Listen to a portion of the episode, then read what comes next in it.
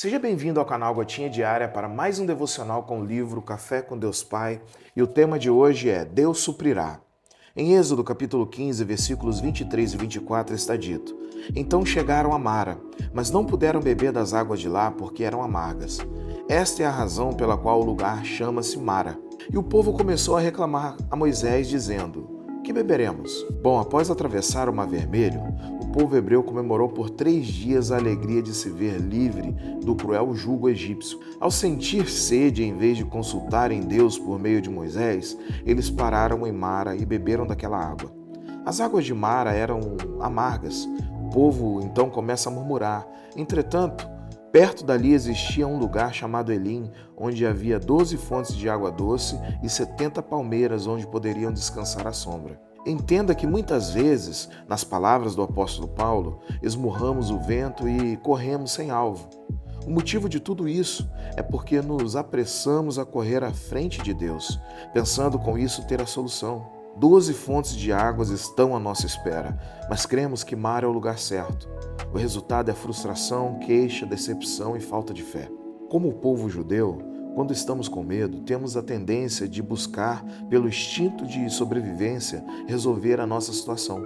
De certo modo, esse instinto não é ruim, Afinal de contas, ele serve para nos alertar em situações de emergência. O grande problema é quando esse mesmo alerta transcende para algo que nos paralisa, impedindo-nos de alcançar a verdadeira bênção que Deus reservou para nós. Hoje, o Senhor chama você para viver grandes coisas. Ele quer dar o melhor a você, mas é preciso esperar e ter a certeza de que Deus está nos conduzindo à abundância.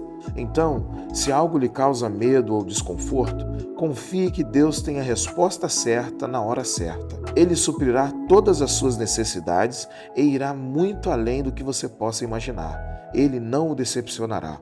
A frase do dia é: Deus tem você na palma da mão. Não desista mas mova as circunstâncias pela oração. Hashtag fontes. Bom, no contexto do texto lido hoje, o povo de Israel tinha acabado de experimentar o milagre da travessia do Mar Vermelho. E a alegria da liberdade rapidamente se transformou em uma jornada pelo deserto, onde faltava água e isso era uma ameaça à vida deles.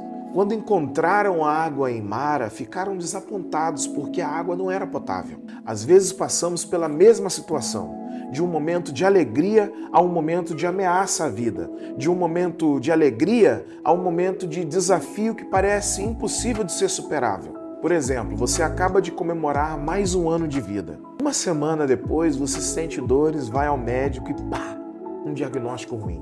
Você luta para conseguir financiar um carro, depois de muito esforço, consegue realizar um sonho e do nada, seu patrão te manda embora. Você recebe Jesus no seu coração, se alegra muito por isso e pouco tempo depois sua família começa a ir contra você. Alguns são até colocados para fora de casa, outros são abandonados por amigos, outros vivem uma luta interna pela busca por santidade. Enfim, as águas de Mara podem representar essa roda gigante da vida.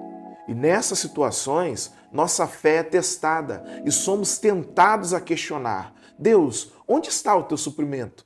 Onde está o teu cuidado? E essa história de Mara nos ensina algo muito poderoso. Quando o povo de Israel reclamou a Moisés, ele clamou ao Senhor, que prontamente lhe mostrou uma árvore que, ao ser lançada nas águas de Mara, as tornou potável. Deus forneceu a solução no momento da necessidade. Da mesma forma, em nossas vidas, quando enfrentamos as águas amargas dos desafios e das dificuldades, Deus também provê. Ele não nos deixa sedentos. Ele é o Deus que supre, é o provedor fiel. Às vezes a solução pode não ser imediatamente clara, mas podemos confiar que Deus tem um plano para tornar nossas circunstâncias amargas em doces. Porém, nossa atitude também importa. Moisés não ficou murmurando em desespero, mas clamou a Deus em oração.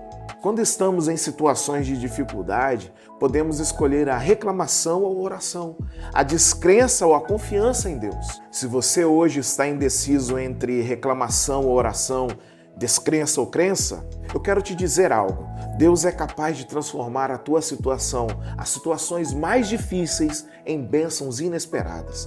Ele é o Deus que supre. E confiança, paciência e oração são nossas respostas diante das águas amargas da vida. Jamais se esqueça que Deus é o nosso supridor e que possamos confiar em Sua providência, lançar nossas preocupações diante dele, tudo isso em oração e esperando com fé que Ele pode transformar aquilo que é amargo em doce na nossa vida. Tenha um dia abençoado, meu irmão e minha irmã.